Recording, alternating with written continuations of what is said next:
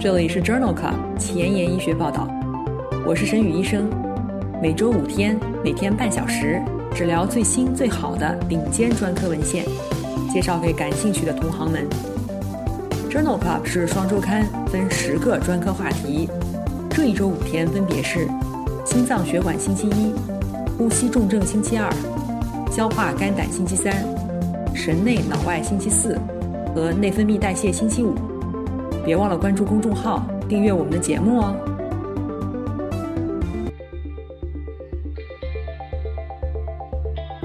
每一个由劳动成就的光荣与梦想都值得被尊重。祝大家五一劳动节快乐！半年以来，我们已经播出了一百二十期节目，每期十页文稿，一共一千两百页的 PDF 和六十小时的音频。I've never felt so accomplished in my life. And I've never been so proud of myself。所以今天我也想祝自己劳动节快乐，拍拍肩膀，干得不错，继续努力哦。现在我把这一千两百页的文案做成了 Journal Club 前沿医学报道一到一百二十期汇编，无偿的分享给需要的朋友。唯一的条件就是恳请您像我一样把知识无私的分享出去，提高中国医生的眼界。具体如何操作？请参见微信公众号的文字部分。宣传的成功与否，完全仰赖您的努力。我负责把节目做好，您负责把节目推出去。在这里，我先提前说一句，谢谢您。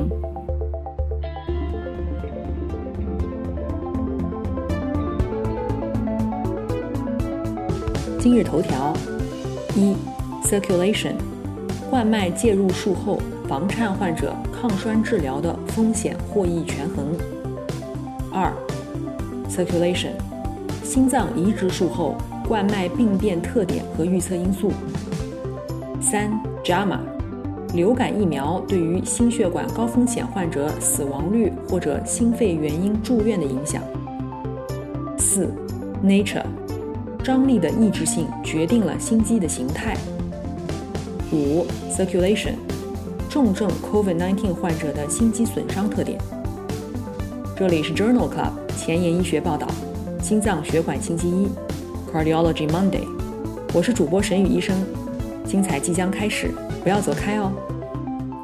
今天的临床实践，我们来聊一聊房颤。房颤是最常见的心律失常，最常见的病因包括高血压、冠心病和心脏瓣膜病。也可以继发于心脏外科手术、心包炎、心肌梗死、甲亢、肺栓塞、肺部疾病等。房颤可以分为瓣膜性房颤和非瓣膜性房颤。在二零一四年，美国心脏学会、美国心脏病学会和美国心律学会将房颤分为四类：阵发性房颤，发作七天内自行或者经干预终止；持续性房颤。发作七天内不能自行终止，长期持续性房颤持续超过十二个月和永久性房颤，房颤持续且患者和医生共同决定不再继续进行控制心率的治疗。脑栓塞是房颤最常见和最严重的并发症。在去年十二月份，我们曾经聊过房颤药物治疗的最新文献，欢迎重复收听第二十一期心脏血管星期一节目。今年二月。在第七十一期心脏血管星期一节目当中，我们还聊过房颤的导管消融术，欢迎点击链接重复收听。今天分享的第一篇文章发表在《JAMA》二零二零年十二月刊上。永久性房颤的患者，特别是合并心衰的时候，心率控制疗法的选择尚无明确的证据。这项随机开放标签的临床研究旨在比较。低剂量的地高辛和贝塔受体阻滞剂比索洛尔控制心衰患者房颤心率的安全性和有效性。该研究一共招募了160例60岁以上永久性房颤、纽约心功能分级二级以上的患者，随机给予地高辛62.5到250微克 QD，或者是比索洛尔1.25至15毫克 QD。患者平均年龄76岁，46%为女性。基线的心率平均值为一百次每分钟。随访六个月以后，两组之间的健康调查评价的生活质量没有显著差异，静息心率也没有显著差异，平均下降至七十六次每分和七十四次每分。随访十二个月以后，与比索洛尔相比，地高辛治疗与二十项次要终点当中的八项数据改善有关，这其中包括纽约新功能分级、NT-proBNP 水平。两组的心率降幅相似，地高辛组的不良反应较少。这一项 RATE-AF 研究认为，与比索洛尔相比，接受低剂量的地高辛治疗永久房颤合并心衰患者，六个月的生活质量无统计差异。今天分享的第二篇文章发表在《Circulation》二零二零年四月刊上。这项 Augustus 研究讨论的是合并急性冠脉综合症。或者是冠脉介入术后的房颤患者抗血栓治疗的风险获益权衡。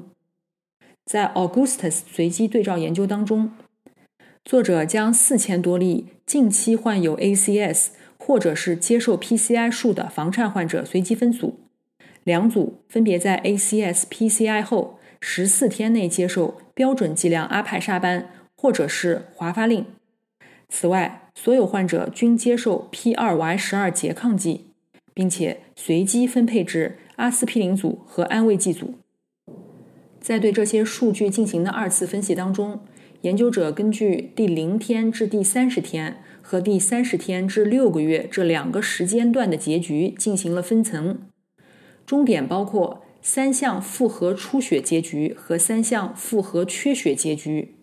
根据复合结局涵盖的指标，出血结局和缺血结局均被分类为重度、中等和轻度。在这两个时间段之内，阿派沙班组的出血和缺血结局的风险均低于或者类似于华发令组。在阿司匹林与安慰剂的比较当中，阿司匹林在两个时间段内的出血结局风险均高于安慰剂组。阿司匹林在减少重度缺血事件结局方面的获益，仅见于零到三十天这一时间段内。这项 Augustus 研究认为，阿哌沙班连用 P2Y 十二拮抗剂，不连用阿司匹林，获得了最佳的结果。今天分享的第三篇文章发表在 BMJ 二零二零年八月刊上。研究的目的是评估新诊断的房颤与死亡之间的相关性。研究利用的是1972年至85年，以及1986年至2000年和2001年至15年之间的弗拉明汉心脏研究队列中的参与者，进行了回顾性的分析。第一时间段选取了5600名患者，第二时间段选取了6000名患者，第三时间段选取了6100名患者。房颤患者与没有房颤的参与者相比。全因死亡风险在第一个时间段内为1.9，第二时间段内为1.4，第三时间段为1.7。房颤诊断十年以后，平均生存时间在第一时间段内下降了2.9年，在第二时间段内下降了2.1年，在第三时间段内下降了两年。这项弗拉明汉心脏队列研究认为。没有证据表明房颤和全因死亡风险之间有时间趋势。目前，房颤平均寿命减少有显著改善，但与没有房颤的个体相比，仍然有两年的差距。今天讨论的第四篇文章发表在美国急诊医学杂志上。目前普遍认为，有血流动力学障碍的房颤患者应当立即接受复律，但是缺少支持这一做法的证据。为了检验危重症患者房颤复律与血流动力学应答之间的关系，研究者回顾性的分析了需要正性激励药物或者是大剂量去甲肾上腺素维持血压，并且接受电复律治疗的患者的结局。在接受复律的一百四十四例患者当中，有四十二例因为复律不成功而被排除，另外三十六例因为血流动力学不稳定被排除。因此，剩余六十六例患者，这些患者基线时去甲肾上腺素的剂量为零点一九微克每公斤每分钟。百分之六十七的患者正在接受正性激励药物。从房颤发作到复律的平均时间是三小时。在复律后的六小时，约有一半的患者血流动力学改善。复律以后，去甲肾上腺素的平均剂量暂时提高到零点二微克每公斤每分钟，但六小时以后下降至零点一七微克每公斤每分钟。在复律后的六小时，有一半的患者又出现了房颤复发。这项回顾性的研究认为，有一半患者未能在复律后六小时达到血流动力学稳定，房颤复发的情况非常常见。因此，对于危重患者而言，治疗基础病比试图将房颤复律更为重要。此外，对于心率的控制效果很难持久，即使是在复律成功以后，仍然会复发。实际应用的时候，将血流动力学不稳定的房颤复律仍然是合理的选择，但该方法没有办法治好病人。今天关于房颤分享的最后一篇文章。来自2020年6月美国心脏学会杂志。这一项 Prague 十七研究讨论的是房颤患者左心耳封堵与口服抗凝药之间的比较。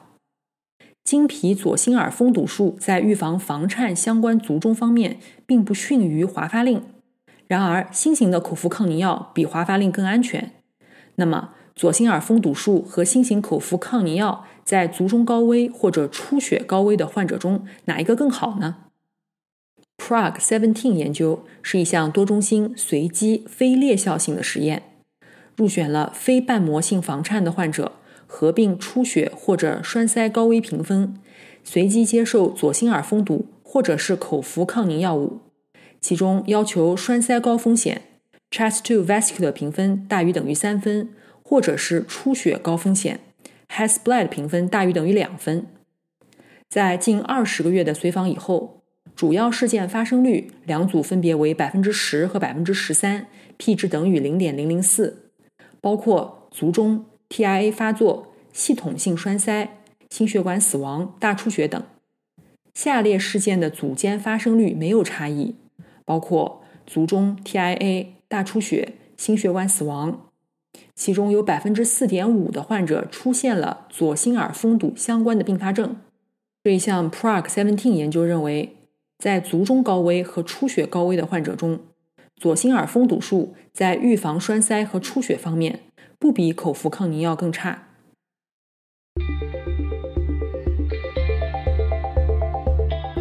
每一个有劳动成就的光荣与梦想都值得被尊重。祝大家五一劳动节快乐！半年以来，我们已经播出了一百二十期节目，每期十页文稿，一共一千两百页的 PDF 和六十小时的音频。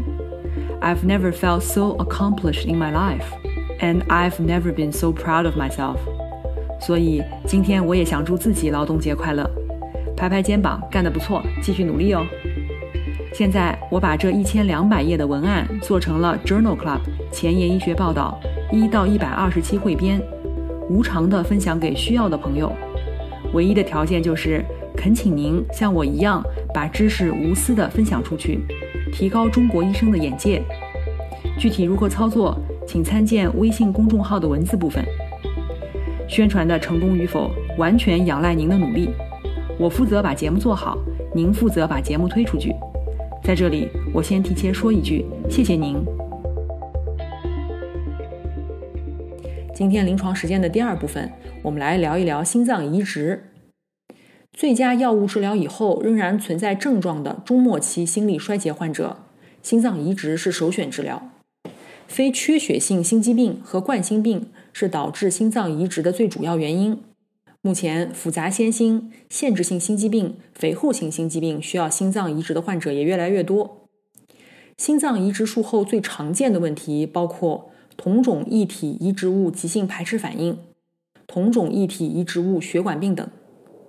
心脏移植术后需要长期的服用免疫抑制剂，原则是在植入早期三到六个月给予较强的免疫抑制方案，此后一年逐渐减弱，尽量小剂量连用多种毒性无重叠的药物，避免过度免疫抑制。常用的药物包括白介素二受体拮抗剂。巴利西单抗、抗人胸腺细胞多克隆抗体 （ATGAM）、靶向 CD 五十二的单抗阿伦单抗、钙条磷酸酶抑制剂环孢素和他克莫司，也就是 FK 五零六、硫唑嘌呤、马替麦考芬酯、麦考芬钠以及西罗莫斯、伊维莫斯和糖皮质激素。今天讨论的第一篇文章是发表在《Circulation》杂志二零二零年六月刊上的病例对照研究，讨论的是心脏移植术后冠脉血管病变的特点和预测因子。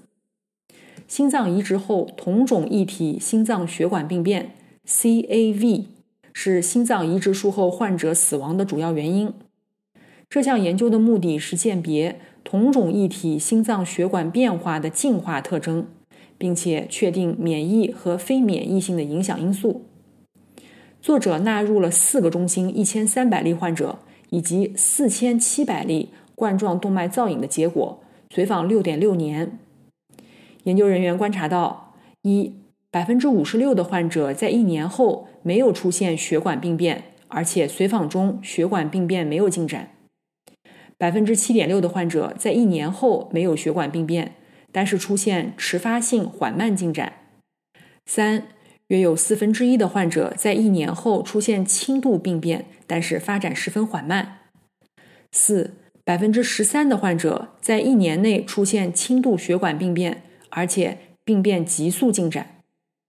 心脏移植术后冠脉病变的早期独立因子包括捐赠者年龄、捐赠者为男性、捐赠者的吸烟史，以及受体的血脂异常、HLA 二类供体特异性抗体和急性细胞排斥。这项病例对照研究确定了四种同种异体心脏血管病变的临床类型。和独立的预测因子，为心脏移植患者早期风险分层监测和评估提供了依据。今天分享的第二篇文章是发表在《心肺移植杂志》二零二零年十月刊上。这项 ISHLT 登记研究讨论的是捐赠者甲状腺素治疗与心脏移植的结局关系。心脏捐赠者。甲状腺素补充治疗被广泛应用，有的研究认为，没有接受甲状腺素补充，则发生心脏移植以后移植物功能障碍的风险增加。这项研究的目的是评价2006至2016年之间 ISHLT 登记队列当中，心脏移植后早期移植物功能丢失与甲状腺素补充治疗之间是否相关。早期移植物丢失定义为移植术后四十八小时之内，因为移植物衰竭而死亡，或者再次移植。研究一共分析了两万三千例成人心脏移植的病例，一万五千例心脏捐赠者接受了甲状腺素补充。多变量分析显示，捐赠者甲状腺素治疗与早期移植物丢失风险增加有关，风险比一点五一。长期的生存率相似，捐赠者接受了甲状腺素补充治疗的心脏移植病例，八年的血管病变发生率更低，风险比为零点九。这些结果在倾向匹配分析当中保持一致。这一项 ISHLT 研究认为，心脏供体的甲状腺素治疗与早期移植物丢失风险增加独立相关，但是这种关联性。到底是由于同种异体移植物供体的内在特征与甲状腺素有关，还是甲状腺素抑制作用的结果？这种作用是否可以通过给受体使用甲状腺素来减轻，还有待进一步的研究。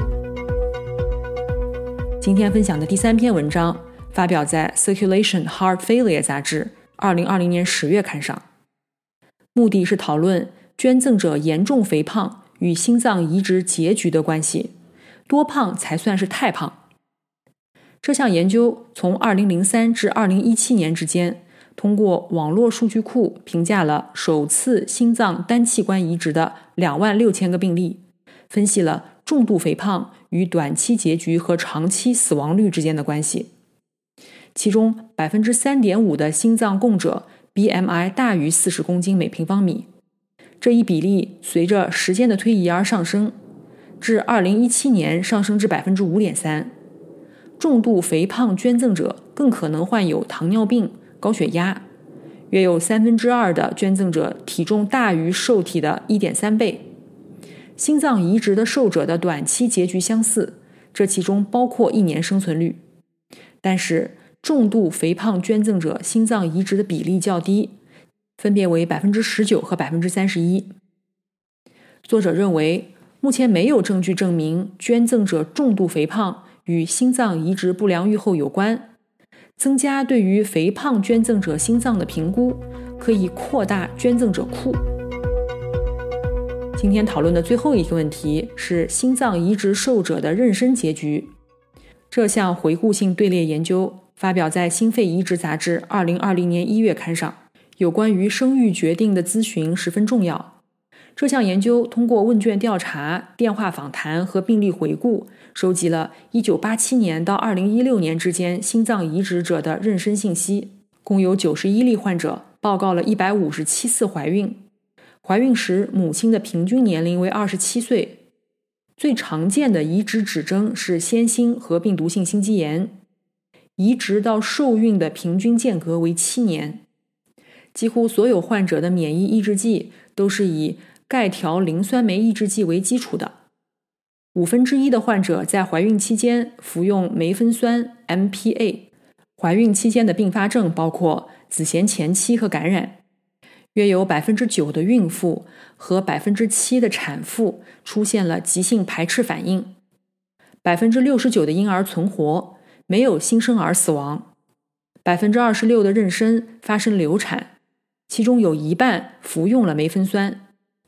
妊娠后平均随访八点九年，在最后一次随访当中，有三十名患者在怀孕的六点二年左右死亡，平均死亡时间为九点四年。最常见的死亡原因包括移植物血管病变和排斥反应。这项回顾性的队列研究是心脏移植患者怀孕报道最多的一个系列，并表明三分之二的怀孕是成功的。梅芬酸暴露与致畸和流产风险增加有关。妊娠前咨询应当包括梅芬酸暴露的风险和排斥反应、移植物功能障碍以及产妇预期生存期等内容。今天的交叉学科板块，我们来聊一聊呼吸科和心脏科交叉的内容。文章发表在《JAMA》杂志二零二一年一月刊上。高剂量的流感疫苗与流感发病风险降低有关。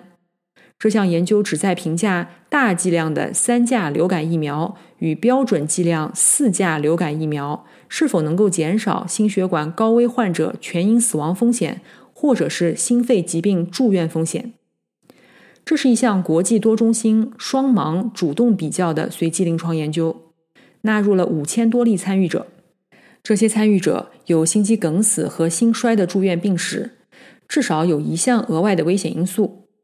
参与者被随机分配至高剂量的三价或者是标准剂量的四价灭活流感疫苗，至少接种了三个流行剂。参与者平均年龄六十五岁，百分之九十九点四完成了该研究。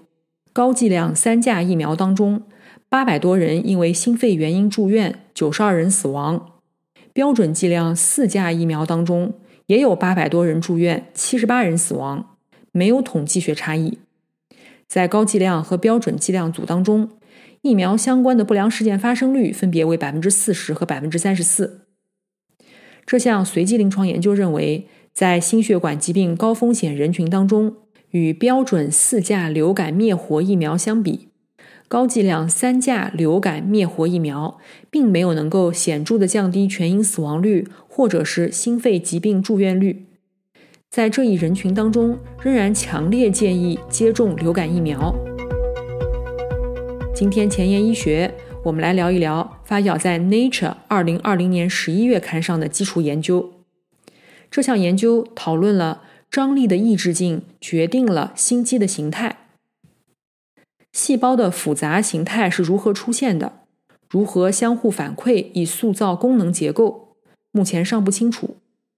发育当中的心肌细胞从简单的上皮细胞转变为复杂的组织，其中包括了外层致密层和内部小梁结构。这一过程的缺陷，也就会出现所谓的心肌小梁化，导致心肌病和胚胎死亡。来自德国巴德瑙海姆的研究人员发现，局部张力的抑制性能够驱动斑马鱼的肌小梁形成。从组织层面上说，增殖诱导的细胞层面上的细胞拥挤，可以导致致密层心肌细胞之间的张力抑制性，促进具有较高收缩性的心肌细胞分层，并且定植在肌小梁的表面。在实验当中，心肌细胞致密层内的细胞拥挤增加了分层，而减少细胞拥挤可以减少细胞分层。缺乏关键的上游信号的情况下，比如 NRG1-ERBB2 或者是血流刺激，则诱导肌球蛋白收缩，可以挽救心肌细胞分层。此外，Notch 信号通路干扰肌球蛋白的机械运动，以避免心肌的过度分层。这项基础研究认为，在组织层面上，力量集中在局部细胞力学上。以产生复杂的形态，决定细胞命运，而这些多尺度的调节相互作用，确保了强健的组织器官模式。今天分享的最后一篇文章是来自 COVID-19 板块，讨论的是重症 COVID-19 患者的心肌损伤。文章发表在《Circulation》二零二一年二月刊上。这项研究的目的是确定与 ARDS 相比。COVID-19 重症患者心肌损伤的患病率和预后。这是一项多中心病例对照研究，招募了二百多例机械通气的重症 COVID-19 患者，并且与 COVID-19 无关的 ARDS 队列的研究进行比较。约有一半的患者肌钙蛋白水平上升至正常上限。慢性肾病、乳酸、铁蛋白和纤维蛋白原与心肌损伤相关。COVID-19 肌钙蛋白低于正常值上限的患者死亡率为百分之二十二，高于正常值上限十倍的患者死亡率为百分之六十一。调整年龄、性别、多器官功能障碍以后，心肌损伤与死亡率的相关性在统计学上没有显著意义。与 ARDS 患者相比，COVID-19 患者年龄较大，肌酐水平较高，生命指征较差。调整以后，COVID-19 相关的心肌损伤发生率更低，优势比为零点五五。这项病例队列研究认为，与传统的 ARDS 相比，重症 COVID-19 患者心肌损伤与肌腺的共病、高龄和多系统的脏器功能障碍有关。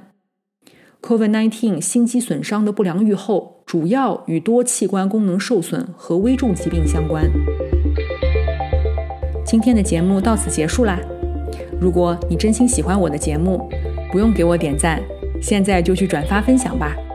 像我一样，免费的把最新最好的临床文献分享给需要的朋友。明天是呼吸重症星期二，精彩继续，不见不散哦！